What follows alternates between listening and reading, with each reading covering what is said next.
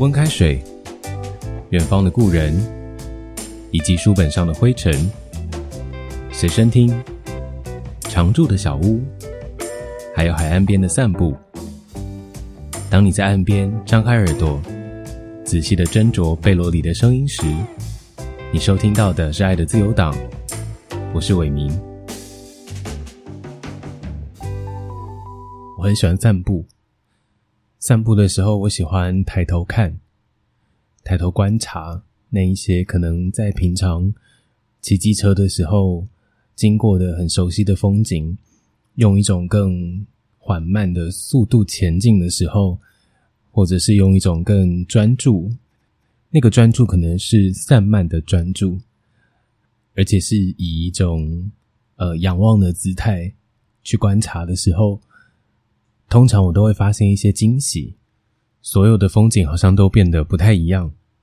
我记得最近一次在家里附近散步的时候，经过了一间呃一栋大楼，我跟我的伙伴很喜欢 观察那些大楼们的建案名称。就在那一次散步当中，我们发现了一栋大楼的建案名称非常的诗意，叫做先得月。就是近水楼台先得月，他取最后三个字。我们当下觉得哇，这个建案名称真的很棒，然后就开始想很多不同的诗词，是不是有什么很适合？但想来想去，好像都没有先得月来的那么美，那么适合作为一个建筑的名称。这样，我们也很喜欢讨论一些字词，像我们很久之前。觉得有一个词很美，叫做“光临”。我们平常可能会在便利商店啊，或者是一些餐厅进去的时候，会有人说“欢迎光临”。这个很平常的字眼，当你用一种比较专注的方式去感受它的时候，其实它很美。他说：“光临，光来临了，然后你是那一道光。”当然，它不是字面上的这个意思，但是单就这个两个字“光临”来看的话，其实是很有诗意的空间的。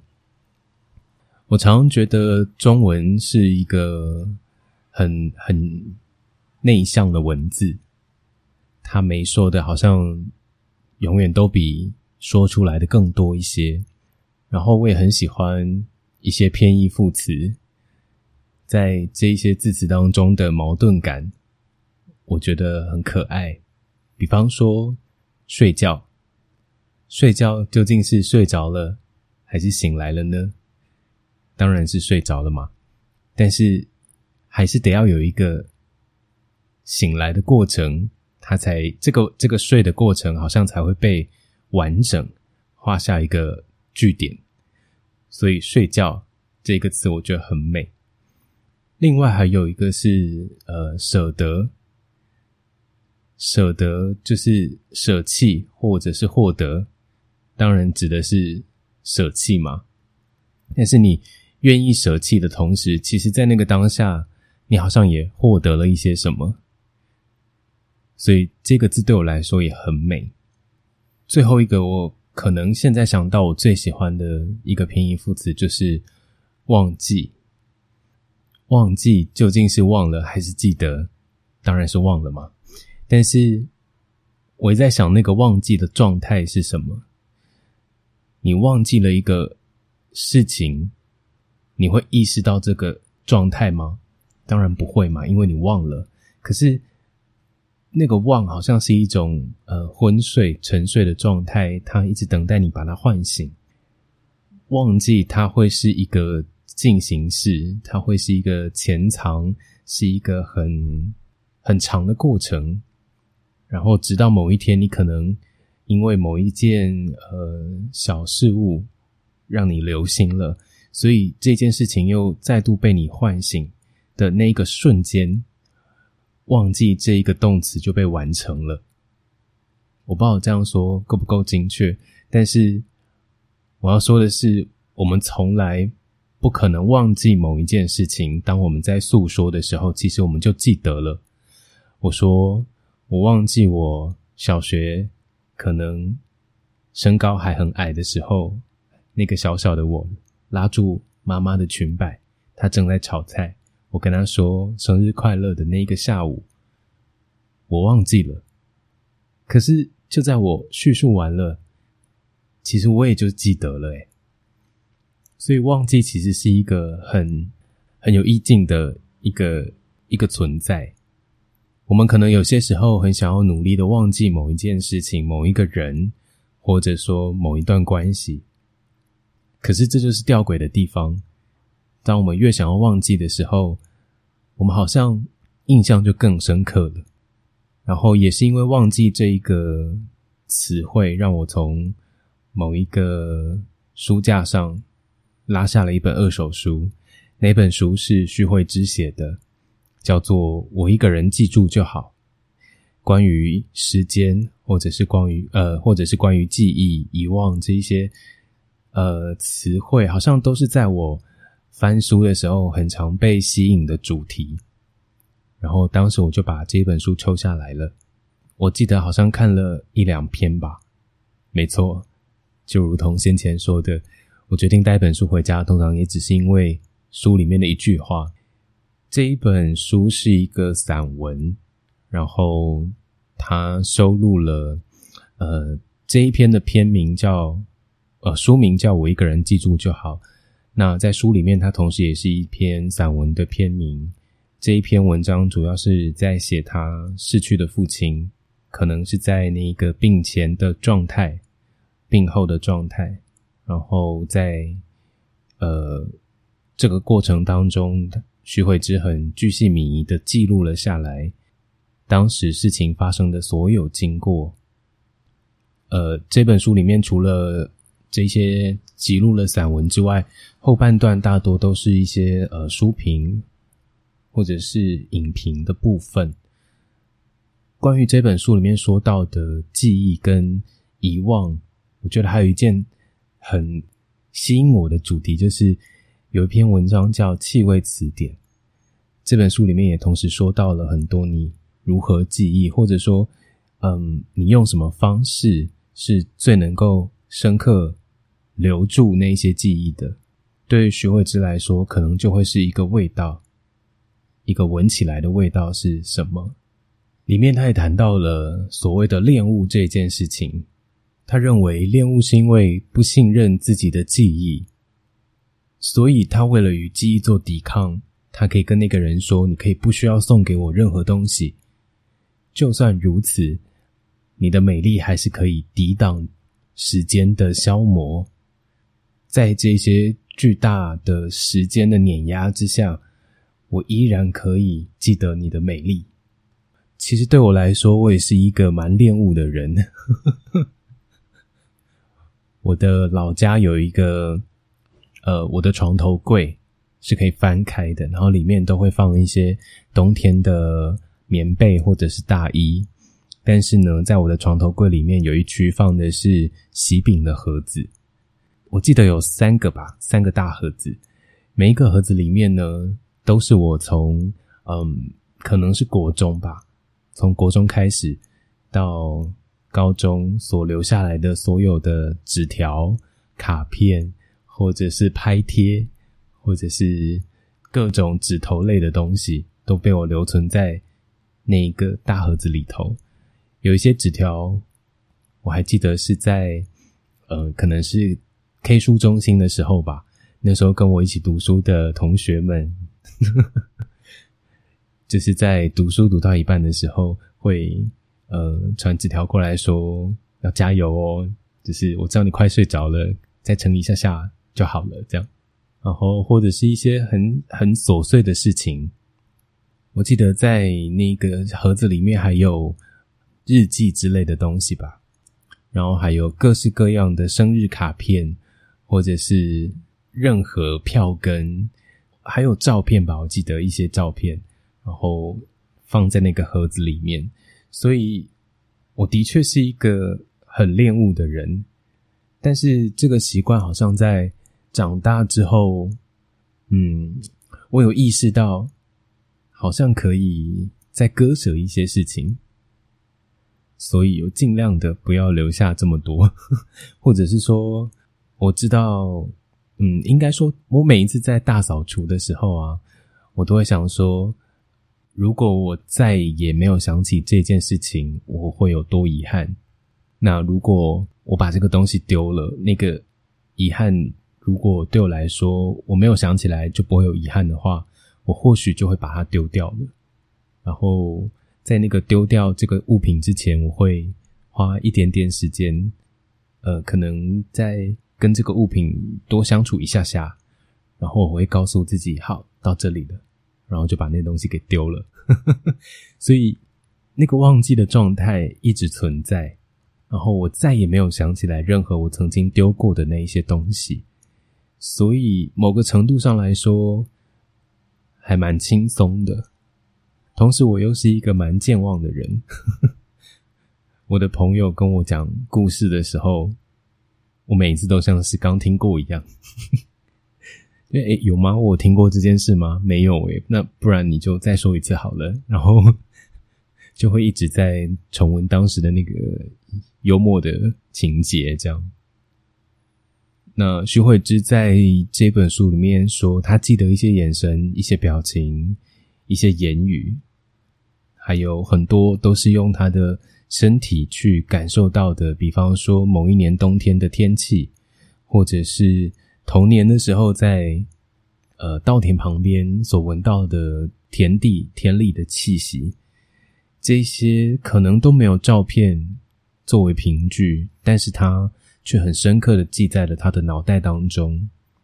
我觉得这样的跟物或者是跟人，用这样的方式来尊重，或者是来呃给一个更为应该说坚决的方式来荣耀他们，我觉得是很成熟、很成熟的人才能够做到的一件事情。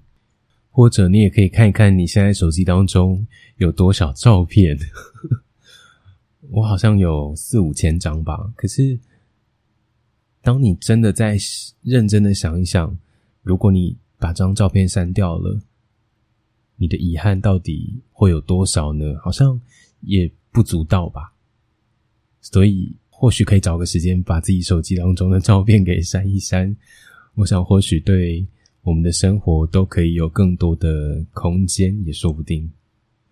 呃，这本书里面除了说到了记忆，还有时间等等的这些主题，我想，呃，以某一个片名作为书名，其实是一种 highlight 吧。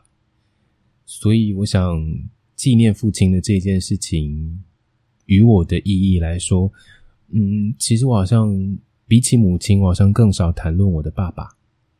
我的爸爸呢，他是一个很酷的存在。我记得小的时候吧，我很喜欢在家里面东翻西找，因为我是独生子，所以我没有任何的兄弟姐妹。那当我的爸爸妈妈们他们都白天要忙于工作，那我可能很多时候都是一个人在家，所以我都会找一些有趣的小游戏来娱乐自己。除了比方说打电话给一些陌生人，我会随意的拨出一组电话号码。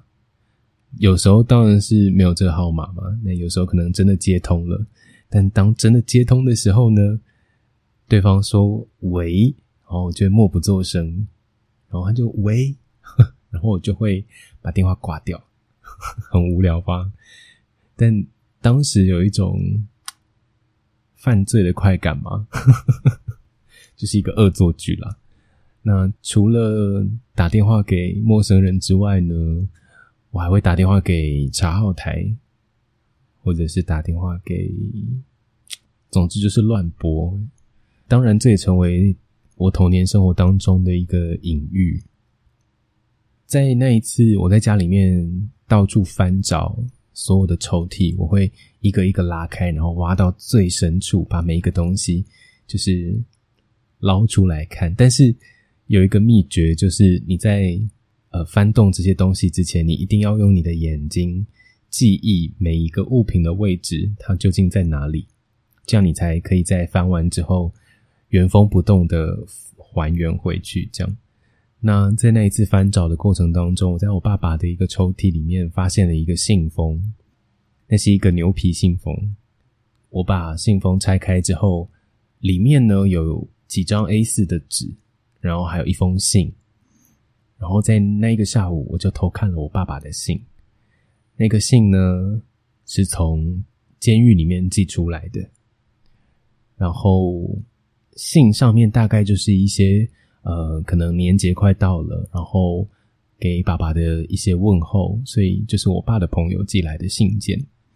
其实我爸很少跟我谈论关于他的朋友们，或者是他那一些兄弟，可能怎么样跟他相处，他们聊些什么，我都。不太清楚，所以那一个下午就好像发现了一个天大的秘密一样。当时没有想太多，不过后来在回忆起这件事情的时候，我觉得我好像离他更近了一点。那一个近，比较像是我在感性层面上的另外一种更靠近，因为在日常生活当中，我们其实还是一样。一通电话，一通问候的电话，可能不会超过一分钟。基本上的对话，可能就会是吃饱了没？嗯，你那边的天气如何？那最近还好吗？然后我们基本上把对方问的问题再问一次，对方这段对话就会结束了。不过，就在我刚刚说的，我好像看到了他的一些秘密的时候。我在某一个层面上，好像离他更近了一些。我永远记得一些眼神、一些表情、一些言语，这些都曾乍现而又倏忽而逝的，才是真正的存在。冰寒的天气，云美的呼吸，或者童年池塘的气息。稻子新割过后的田气，在母亲身旁写字画图的记忆，在父亲摩托车后座所嗅到的汗味和气息，这些都没有留下任何照片，却又无比准确、坚毅。不要收藏，才可以维持更长久的存在。收藏是一种恋物。恋物是因为不信任自己的记忆。那么，你不要送我任何东西，我也可以无比包容的记忆你的美丽。你的美丽无可比拟。我听最多音乐的时期，除了现在因为在电台有一份工作之外。听最多的时期，应该就是在嗯师大的一间咖啡厅打工的时候。那个时候我好像大二吧，对，大二的时候，咖啡厅里面有很多不同的 CD，尤其在师大那样的，当时还是在一片很自由，或者是有一点地下的氛围的时候，嗯，所以在那样的环境里面遇到了很多不同的人。然后他们也给了我各式各样的启发，因为在店里面工作，那也因为店里有很多不同的 CD，所以，嗯，我们是可以很自由的决定我们要听什么，在什么样的音乐环境之下工作的。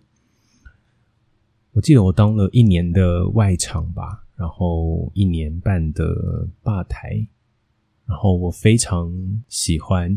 我也非常珍惜这一段工作的时间。那时候听到了非常多我从来没有听过、觉得很神奇的音乐，就是有一个世界好像被打开了。然后跟你一起工作的那些同事们，他们又活泼、又热情、又幽默，又来自不同的世界，所以。当你真的听到这些很新鲜的音乐的时候，其实是很振奋人心的。那时候听了很多，呃，其实蛮害羞的，说《Kings of Convenience》真的是在那个时候，或者是就是超特白，或者是 Kite，嗯，或者甚至是呃 Janis Joplin，或者是 Fiona Apple，都是在那个时候第一次听到。今天如果某一个厨助来上班的时候，我们可能会特别挑，比方说 Doves 的某一张专辑，那或者是哪一个外场来，我可能就会放 Joey Division 的专辑。然后我们几乎每一个人都有呃自己上班的时候很喜欢播放的音乐。那对我来说呢，除了呃那个时候我很常都是上晚班，呃。如果有早上开店的时候，我都会放 She and Him 的 Volunteer 那一张专辑。那如果是晚班的时候呢，我就会放呃 Maisy Star 在一九九三年的那一张 So Tonight I Might See 这张专辑，非常好听。呃，Maisy Star 也是在这个时期对我来说，呃，给了我很多嗯心灵上面的安慰的一张作品。那从这张专辑出发，其实往前往后也听了，呃，比方说一九九零的《She Hunts Brightly》这张专辑，或者是一九九六年的那一张《Among My Swan》，这三张作品几乎也就是 Macy Star 留给大家一个时期的一个集合，大概这三张就会是他们，我我认为啊，我自己觉得很经典的三张。这三张呢，你可以说它都在描述一个很完整的世界观，或者说一个一个氛围。他们虽然说是各自独立的三张专辑，但你完全的可以感受到这三件作品就是只有 Maisy Star 才做得出来的。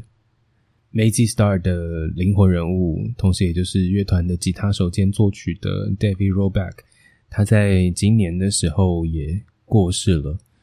我从来都没有想过自己也会有到了可能曾经崇拜或者是迷恋过的偶像，终于也有离开人世的这样的一天。我觉得这个经验对我来说蛮特别吧，或者说蛮奇异的。因为说实在的，我真的也没有看过他们，但是对我来说，他。的确，在某一个时期变成了一个精神的标的，然后让我可以稳稳的在那个时候，嗯，找到一个方向，然后安定自己的心，因为你感受到了他们来自遥远的远方的陪伴。只是在今年的时候，他离开了。那除了这一位呃吉他手之外，最灵魂的人物，当然就会是主唱。还有作词就是 Hope，他的嗓音真的只能说世间独有吧。Maisy Star 的团名中文好像译作“迷惑之星”吧，或“迷乱的星辰”吗？当时在命名的时候呢，David 其实是更中意 Maisy，然后 Hope 其实是觉得 Star 很美，所以就组成了 Maisy Star。然后他们的音乐，他们的作品，嗯，包括很迷人的吉他，或者是一个很优雅、很很淡淡到几乎就像是苍白的月光一样的歌声。我觉得这三张作品或每一首歌，其实都有像是我们前面说到的关于记忆的这件事情。听他们的歌，就很像是在一片记忆的废墟当中，然后你经过了，然后你忽然很想要回来再看一看，然后再花一点时间跟过去的那个自己相处一下，待在那样的一个空间当中，你第一个想听的就会是他们的作品。我也曾经说过，在当兵的时候没有办法。只是带呃 CD 啊，或者是随身听进去，所以我会在我的黑色笔记本上面抄歌词。我在歌词呃，我在本子当中的第一页，我就抄下了呃一九九三年那张专辑当中的《Fade Into You》这首歌，也是非常经典的一首作品。我把歌词抄下来，然后甚至我觉得用中文翻译都好难。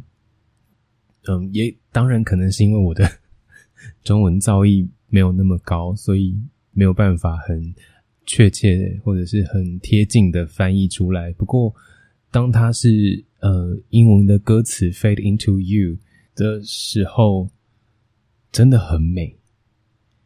他说：“You live your life, you go in shadows, you'll come apart and you'll go black. Some kind of night into your darkness colors your eyes with what's not there。”啊， 太棒了！这句歌词，“colors your eyes with what's not there”。中文好像 我不知道诶，也也当然有可能是因为呃第一次听到这首歌。的当下的那个那个，你你每你身体里面的每一个细胞或者是每一个器官都被这样的句子给震折住的时候，这个印象实在是太深刻了，所以以至于之后你想要再用各种其他的版本或者是其他的方式探究、翻译、诠释，好像都不太对劲。所以它原来的样子对我来说就是最好的。那这一首歌呢？它同时也陪伴我在很多生命的阶段。的确，在我很想要想起过去某一段时间的时候，这一首歌就会是打开门的钥匙。我在写东西的时候，很少不听歌。嗯，比较长就是重复循环某一首歌。那《Fade into You》就是其中一首。除了这一首歌之外呢，呃，他的上一张一九九零的那一张专辑当中，我最喜欢的就是《Be My Angel》。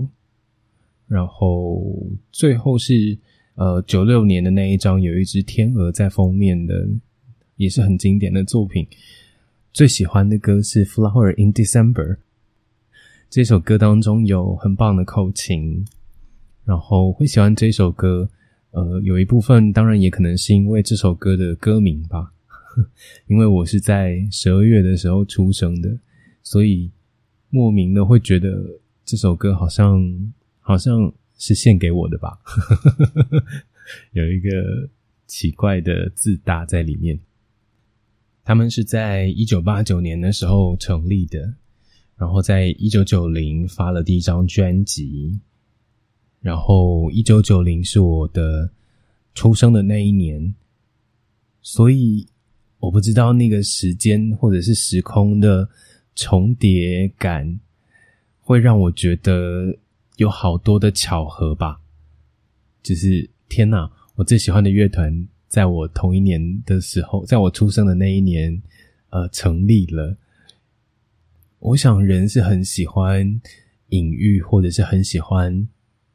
嗯，自己制造的一些巧合吧，这些巧合或者是这些自以为是的，嗯，不经意，好像默默的让你更喜欢，或者是跟这个乐团绑得更紧了一些。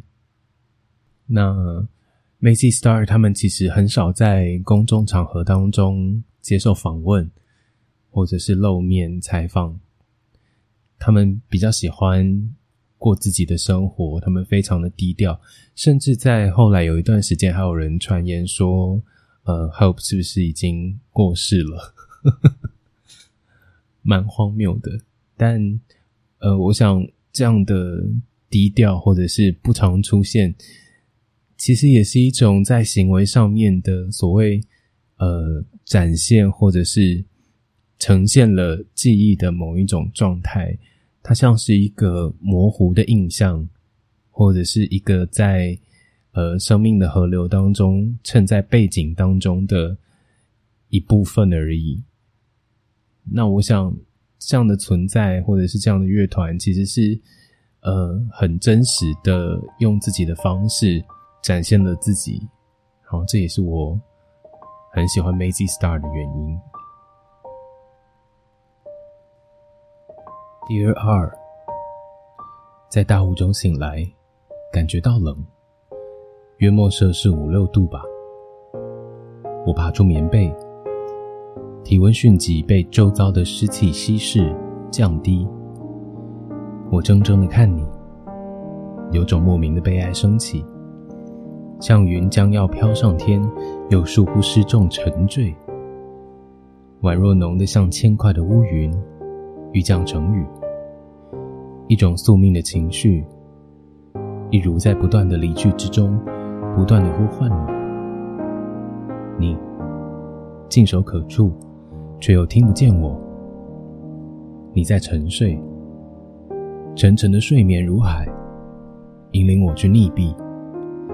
心甘于溺毙而又不满于灭顶前最后一眼的情绪，我想，只有两个字是足以形容之：遥远。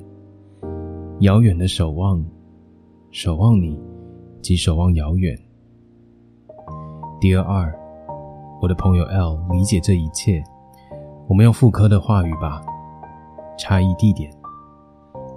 Heterotopia，你存在，或者说你不一定会永远的这样的睡在我身旁，像山之不可拔，海之不可移。此刻之在，乃你以往之不在，与未来之不一定在之间而停留，瞬息即变。我拼贴一切的记忆和想象，却深恐于此刻之美好如花雕。此刻的一切，如大冰山之巨融，又何尝不可能？那么过去、现在、未来，都只在此刻有意义。最近呢，我报名了，就是为期呃一个月有四堂的瑜伽课吧，然后一个礼拜一堂，然后可能是因为呵呵。我真的太少动了，在家里面，所以觉得好像报名一个课程可以让自己比较被动式的动起来，所以我就报名了这个瑜伽课。其实以前我是可以看着 YouTube 的影片自己做，可是不知道为什么最近身体好像动不太起来，所以就必须要。嗯，想说去上个课这样。那我记得在呃六哎几月啊七八月的时候吧，然后有一次我在呃也是线上的瑜伽课结束之后的那个大休息，我就不知道为什么立刻大哭，那哭了蛮久的。以前我在做瑜伽的时候，嗯，我不知道你们有没有做过，不过。有一个是很呃经典的姿势，就是就是你的手跟脚撑着地板，然后你的眼睛会看往你的两只腿中间这样，然后我可能是想起了以前在做这个动作的时候，我的有一只猫，它会在我的两腿中间，就是走来走去这样。不过，在今年的五月的时候，那只猫已经离开了，所以可能是这样的场景让我很想念它。然后在最后大休息的时候就卸乏，然后在前几天的瑜伽课又莫名的来了一次。呃，是因为我想起了。以前上班很累的时候，呃，下班回来我就会立刻躺在床上，就是什么都不管，就是啪，然后躺个五分钟、十分钟之类的。然后当我躺在，就是整个脸就是趴在那个床上的时候，我的猫会跑过来塞在我的腋下，或者是我的两腿中间的那个缝隙，然后它就一直坐着哦。它也就不动了，就塞在那里。然后那个时光对我来说是很重要的。虽然我们没有办法用语言沟通，可是你会知道他的陪伴是很实际的。他真的是用他的身体在陪伴你。然后昨天呃前几天想起来是，嗯，当我在趴趴睡的时候，现在他已经不在了，所以就变就很想念他这样。然后我记得他以前，呃，我都会用我的额头，然后靠就是贴紧他的额头，就很像是要把那个脑子里面的那个电波嘛，就是传送给他，叫念力，想要念力传送给他说。我真的很爱你哟，就你知道吗？这样，然后我心里面会有一个声音是：好啦好啦，知道了啦，不要再弄了。但是我不晓得那是不是他传送过来的讯息，我不晓得。虽然在心里面有那个声音的时候，都会有点迟疑，想说：哎，这个声音是我自己的反应吗？还是真的是他的声音？不过。昨天呃，就前几天那一次，我我真的很想念他的时候，嗯，我就会想象他，我也不晓得那是不是想象，但是我好像感觉到他真的在我的脚边，然后呃过来蹭我，拱起他的背啊，他是橘猫，所以他非常的胖，然后他有时候很饿的时候，就会用很吵的声音喵喵叫，这样很大声。就在那时候很想念他的时候，我的心里面突然跑出来了一句话，那句话是：“嗯，无论你是什么样子，我都爱你。”我真的不知道是他告诉我的，还是我自己在乱想想出来的一句话，但是我姑且就当做是他对我说的话吧。然后在那个当下，我好像觉得。他其实一直都在吧，应该吧，是吧？啊，不管了，我觉得是就是啦。嗯，的确，后来也有找了宠物沟通，然后，嗯，那个沟通是说，呃，宠物在离开之后，就是有几条路可以选，你可能是呃回到天堂啊，或者是呃准备进入到下一世啊，然后。最后一条路好像是，呃，回到生前的那一个家，然后沟通是说，他现在就在那一个你的公寓是有一个圆形的一个呃半圆形的阳台吧？他说他一样在这个家里面陪伴你。我我我也不知道该信不该信，但是，嗯，我想。这个记忆，或者是这个说法，这个诠释，对一个对你来说很重要的一个不存在，可能挺安慰的吧。然后最近我也一直在那个 YouTube 上面，就是狂做那个塔罗影片的占卜。然后真的非常吊诡的是，有一集那个占卜，他就我选了牌嘛，然后就听，然后他就说。那个占卜师他就感应到，他就是一个影片哦，所以它是一个给大众的讯息。然后那个影片的开头，他就说他感受到最近好像有人的宠物刚过世。然后他说，如果你很担心你的宠物跟你失去连接的话，你的宠物要告诉你，它一直都在。我想说，天哪，这也太神奇了吧！我就在一直不停的做这些占卜，然后。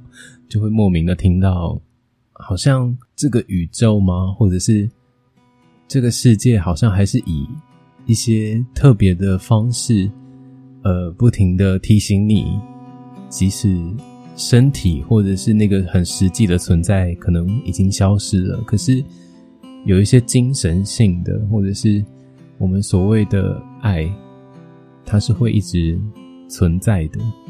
其实我也觉得，爱或许就是。一种能量吧。那如果真的有守恒的定律的话，这个爱的能量或许它已经以另外一种方式传递到了我这边来。然后在那些占卜影片当中也有说，我可能对于某一个过去的事件一直放不下，但是自从我的猫离开之后。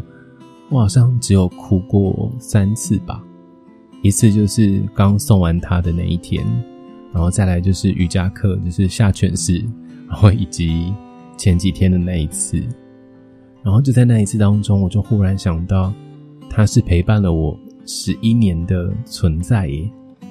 在这十一年当中，我几乎没有一天离开过它。这么长的一段陪伴，如果他不在了，我我要花多少时间才有办法真的很坦然的接受或适应这样的状态？我不晓得，可能还要很多次吧。但是在那每一次当中，在那每一次很想念、很想念他的时候，我都可以感觉到他的存在，还有那是我跟他联系或者是说话的方法。我可能还是会想象我的头就靠在他的额头上，然后用意念传达。我所想说的，就是我真的真的很爱你。哦，有，我前几个礼拜有梦到他，然后那是第一次，呃，在他离开之后梦到他，就是一个很简单的场景，就是他从我们家的一个柜子上面跳下来，然后跑到了一个呃电风扇的那个那个底座。他就靠在那个底座上面，然后翻开他的肚子。那个梦是有触觉、是有触感的梦。我记得我好像就是拍拍了他的屁股，就是一个很日常的一个场景。然后我好像在梦里面跟他说：“嗯，你终于来了。”当然还是有一点不想要醒来吗，就是拜托不要。不要走，就是我想要在这个梦里面久一点。当下的确是有一些想哭吧，但是后来醒来了，我想说，yes，我终于梦到你了。我想记忆有时候的确是可以，不管是忘还是记，你总是可以从这两个端点当中找到一个舒服的方式，一个位置。然后你可以往前，你可以往往的方向看，你也可以往记得的方向看。但是就在你看的那个时候，你的心里面会有一个很温暖的感觉，是因为你知道你在这里，还有很多其他你所觉得重要的东西，也跟着你一起在这里。你突然想起舒伯特《冬之旅》的某个片刻，旅者即将死亡，你害不不已。可是，车子行进于高速公路，一切都必须依照速度，你无处可逃，也无法插翅而飞。你呆呆的流下了眼泪，回想起了亲人死亡的细节，爱人的脸庞和气息，世界在向你告别。可是你拒绝。我从房内四望，好像千千万万个座位中空了一个。有人先走了，而幻想中我要的，也不过是再给我几秒钟，让我向他挥挥手。我觉得有很多的观察，重点并不是在你看到了什么，而是你怎么看到。然后，如果你有自己的一个很独特的世界观，或者是一个感受的渠道，你有你自己的解释，我觉得那是一件很美的事情。然后，你也常常可以在生活当中，可能不经意的发现了一些很小，但可能想到的时候都会。心里有一点点激动，觉得啊，被我发现了一个世界的秘密的感受，这样。呃，这是《爱的自由》短广播的第三集，然后说到了徐慧芝，还有我真的非常喜欢的《Mazy Star》。如果在你成长的过程当中，真的有某一首歌能够陪伴着你，那么我想你是很幸运的。在节目的资讯栏底下有很多不同的连结，或许你都可以点点看。然后呃，也可以把喜欢的某一集推荐给你的朋友。最后，愿各位在爱里能够时时感受到无边无际的自由。我是伟明，我们下次再见喽，拜拜。